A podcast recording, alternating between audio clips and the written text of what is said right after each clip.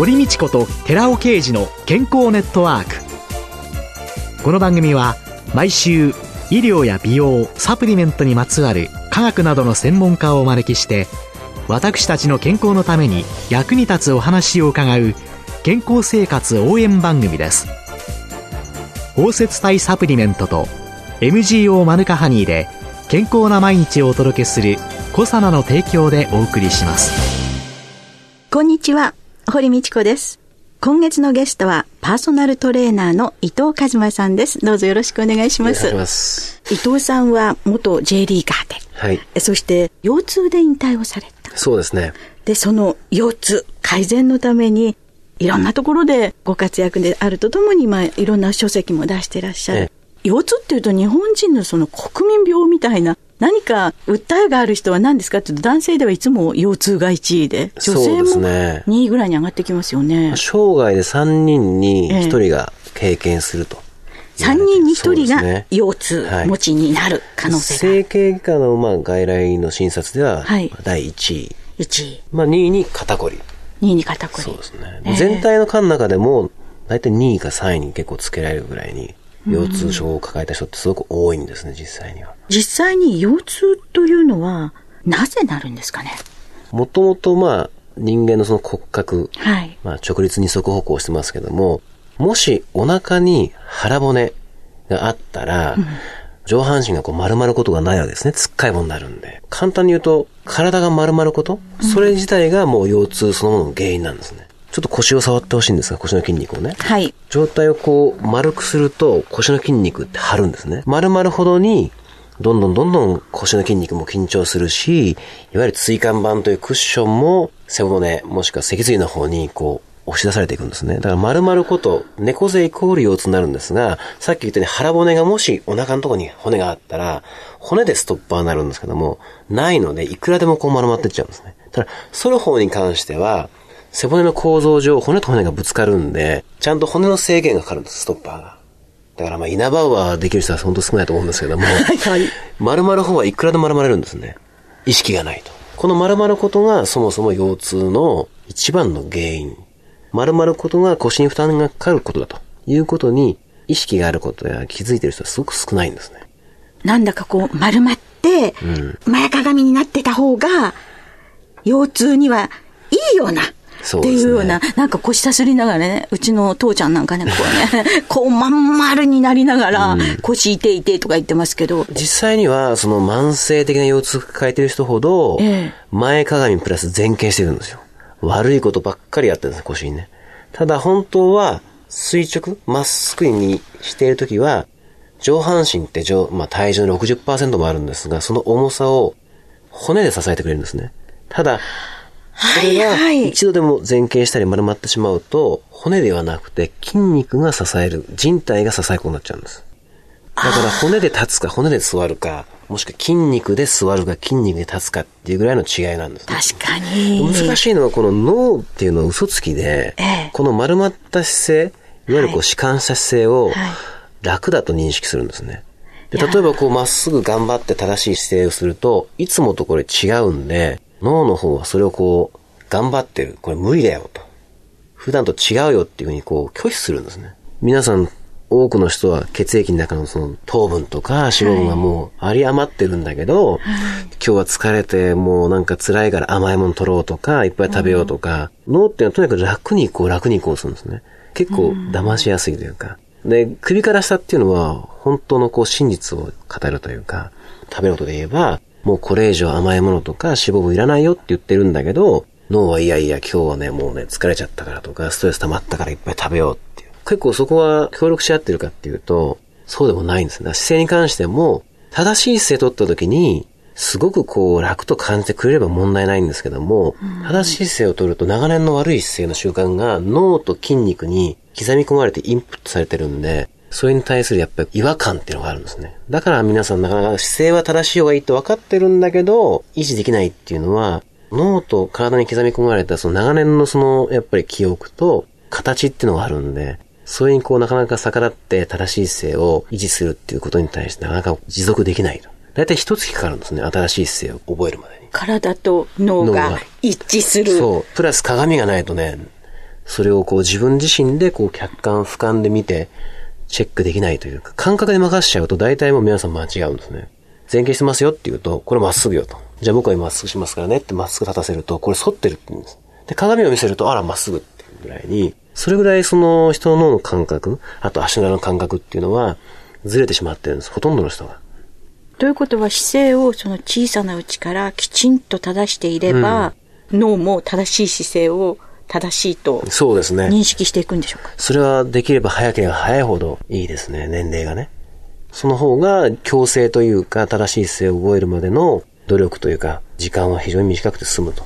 いうことは言えますね。伊藤さんがそういう思いになられた？腰痛に本当に真剣にこう取り組んでいかれるようになったそこまでに至る経緯というのは？現役選手の時代に、19歳の時に初めてぎっくり腰を経験しまして、練習中に。ええ。それから6回ぐらいぎっくり腰になったんですね。6回？うん。これがね、あの、最初だけがその練習中で、後の5回は、ドライヤーを取った時とか、机の上の紙コップを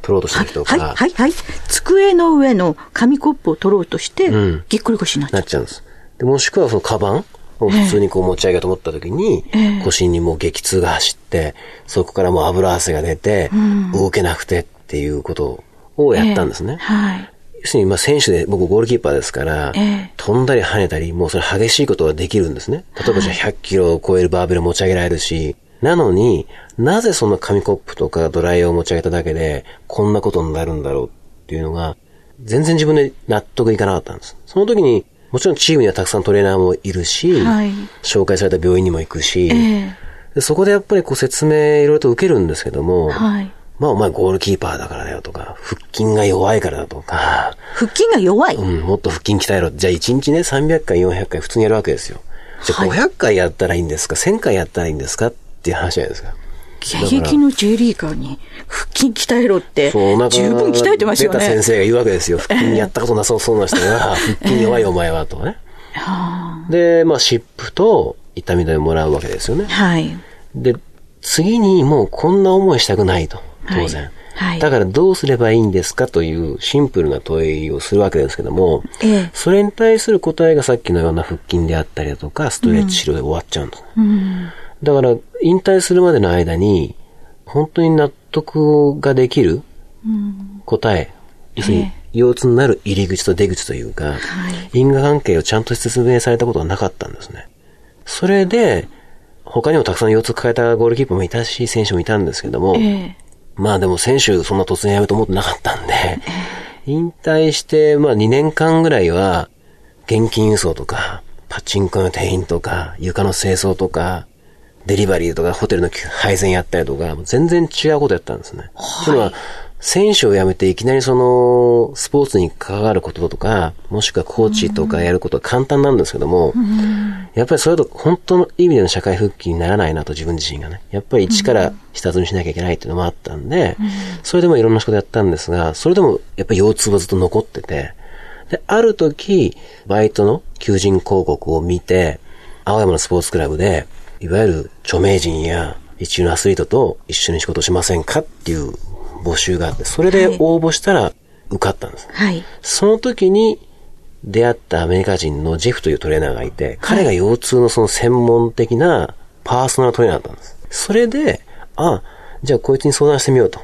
相談したら、ものすごくこうロジカルに説明してくれたんですね。今までのその、ヘルニアだからだとか、座骨神経痛だとか、そう症状だけじゃなくて、もしくはその腹筋が弱いとかいう話じゃなくて、普段今まで聞いたことがなかった説明を独特としてくれて、その時に初めてなぜ自分が腰痛になったかっていうことが理解できたんです。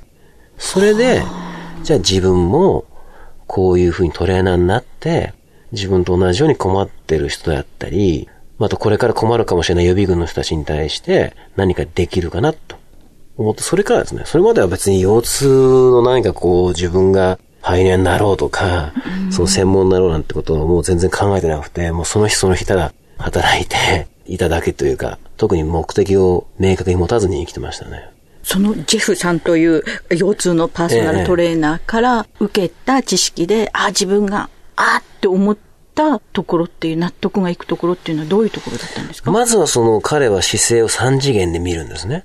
三次元で正。面、側面と、まあ、真上からこうねじれというか。で、まず僕の右足首を手術したことを指摘して、それに伴って右の膝が伸びてないと。で、これでも骨盤の水平性が保たれてなくて、しかも骨盤は回旋していると。それに伴って、まあ、骨盤という土台に乗って背骨も歪んでいると。で、こういうふうに歪んでるんだと。うんそれを補うための君の歩き方、走り方、ジャンプの仕方っていうのはこうだよ。で、このストレスが毎日毎日かかっていたらどうなるっていう、そういう説明をまずされたんですね。考えたこともなかったし、で、僕がそのゴールキーパーで独特の構えがあるんですけどね、キーパーってこう前傾して。その時に君の骨盤の前に傾いてるけども、それは傾きすぎだと。そんなに傾いてしまうと腰の筋肉に過剰な負担がかかるし、関節にも滑る力が加わってると。これも君何十年やってきたよねって。これ壊れないわけがないんだよっていうふうな、そんな説明ですね。なぜそれが日本では普及していかないというか、そういう知識が発展していってないんですかね？あの、一つあるのは、そういったスポーツ医学とか、で。はい。まあ、スポーツ、まあ、科学とかね、生態力学とかそういう物理でその体の問題を見ていくという学問っていうのが、やっぱり発展してるのはアメリカだったりとか、ノルウェーだったりニュージーランドだったり、まあ、カナダだったりいっぱいあるんですけども、基本的には英語なんですよね。で、特にそういったものを主にやってるのは理学療法、いわゆるリハビリテーションの世界なんですが、これがやっぱりすごくこう、アメリカなんかも進んでるんです。その、いわゆる文献であったり、著書っていうのは全部英語ですから、それが日本に入ってくるときに、まあもし出版社がそれを、権利を買い取って、で、翻訳するとなると相当なお金かかるんですね。それに対して、それを求める専門家と読者の層がやっぱ少ないというか、そうすると出版社としてはもう本当に選びに選んで、一番簡単な分かりやすいやつであったりとか、だ要するにいいソースが、英語という一つの壁、語学の壁で、バンバン入ってこないんですね。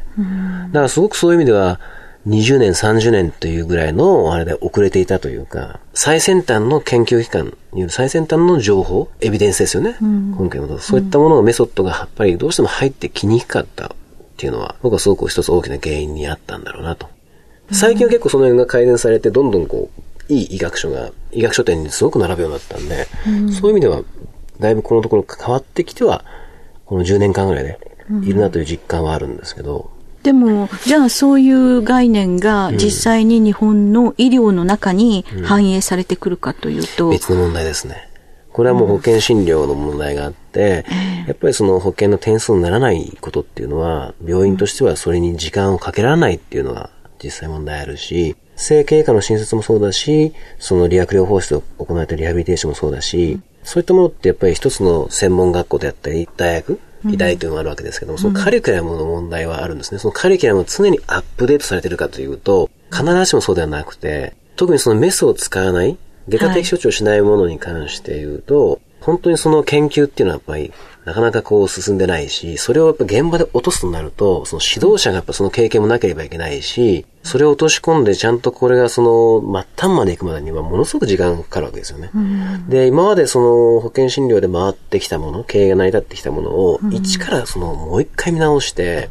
いくらいいメソッドだからといって、それをこう再度専門学校であり、医大であり、カリキュラムを変えていくとなると、まあそれはものすごい革命的なんで、それに手をつけるかどうかっていうところの壁が一番大きいんだろうなと。で、今までそのずっと座りっぱなしでこう診察してきた先生たちが、さっきのジェフの説明じゃないですけども、そういうスクリーニング、チェックするようなテストに時間をかけられるかってかけられないんですよね、実際に。理想と現実という意味においては、情報は入ってきたし、いい本もたくさん入ってきたけども、いわゆる特定の一部のドクターであったり、トレーナーであったり、理学療法士もその他その鍼灸師であったり、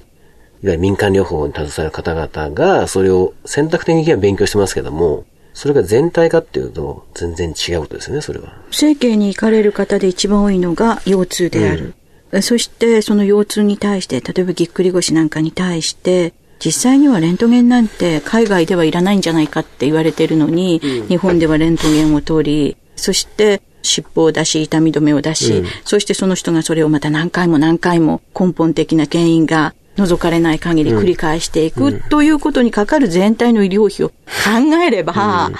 そうですね。だからもちろんアメリカだって、その普通の政権に行けば、数分の診察とレントゲン取ったり MRI 取って、いわゆるその構造的な骨とか椎間板ですとかそういったものの変形のせいにして、だからあなたは痛いっていうふうにやってるところも確かにいっぱいあるんですね。うん、やっぱりこう進歩的なドクターであればそうではないんですけども、うん、本当にそのコストっていうのはアメリカなんかでも年間16兆円ぐらい腰痛だけでもかかると。うん、日本でも完全にそういう会社ないんですけども、民間といわれるその医療ですね、機関と、その治療費、腰痛にかかる医療費をこう合算すると4兆円超えるっていうふうに言われてるんですね。まあそれは腰痛グッズとか腰痛の書籍で全て多分合わせてだと思うんですけども、まあ、どこの国でも相当本当にもう超単位を超えるものであることは確かなんですけども、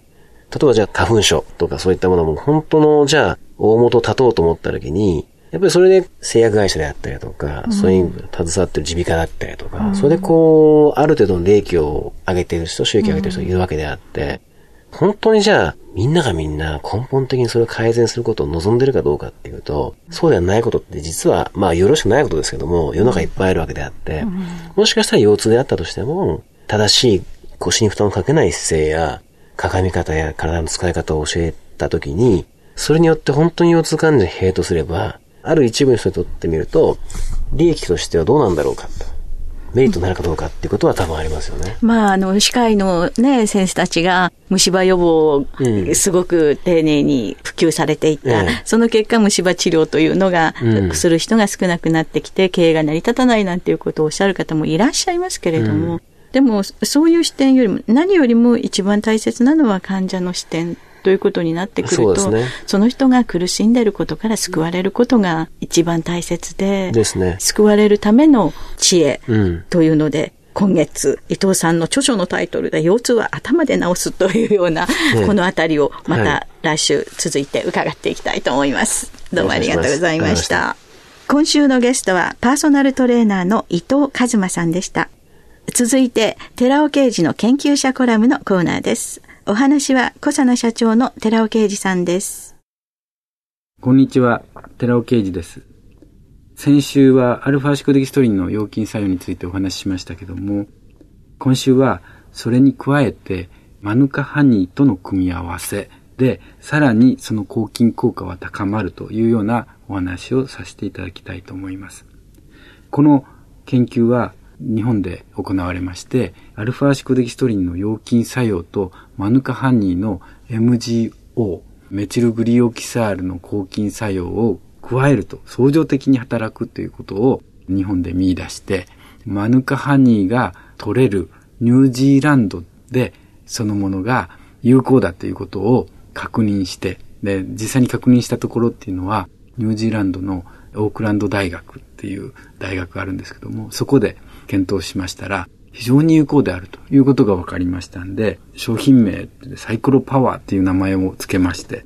まあサイクロっていうのはシクロキソリンのサイクロなんですけども、と MGO を組み合わせるとすごい力ですよということでサイクロパワーという名前の製品が出来上がってます。で、なんでこのような相乗効果が起こるかっていうのは、後に回しまし、どういったところに効くんだというところをお話しさせていただきたいんですけども、いろんな菌に効くことが分かってます。一つは、カタラーリスっていう菌があるんですけども、難しいその菌の名前ですけども、口腔内を通過して肺炎とか気管支炎などの呼吸器の感染症の起源菌ということで知られてますけども、こういった菌っていうのは抗生物質で対応していくわけなんですけども、この菌に対する抗生物質っていうのは耐性化が非常に進んでまして、なかなか有効な抗生物質っていうのは最近見出されてないんですね。小児科ではそういった中耳炎とかそういったところのこの原因菌のためになかなか治らなくて困っているんですけども、この菌に対してマヌカハニーはある程度効くことが分かってて、マヌカハニを食べましょうっていうようなことはニュージーランドでやられてきたんですけども、それがこのアルファシクデキストリンと組み合わせるとパーフェクトに効いてパウダーを摂取するだけできれいにこの菌は死滅していくということが分かりました。お話は小佐野社長の寺尾啓二さんでした。ここでコサナから番組お聞きの皆様へプレゼントのお知らせです。加齢によって減少していくコラーゲンやグルコサミンに DHA、EPA、カルシウムを豊富に含むマグロ粉末を配合した軟骨成分補給サプリと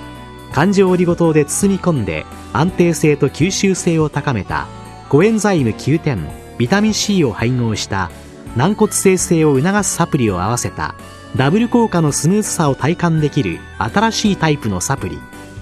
コサナのナノサポートシクロカプセル化スムースアップを番組お聞きの10名様にプレゼントします。プレゼントをご希望の方は番組サイトの応募フォームからお申し込みください。当選者は1月7日の放送終了後に番組サイト上で発表します。コサナのナノサポートシクロカプセル化スムースアッププレゼントのお知らせでした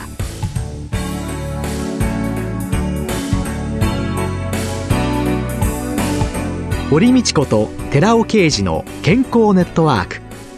この番組は包摂体サプリメントと MGO マヌカハニーで健康な毎日をお届けするコサナの提供でお送りしました。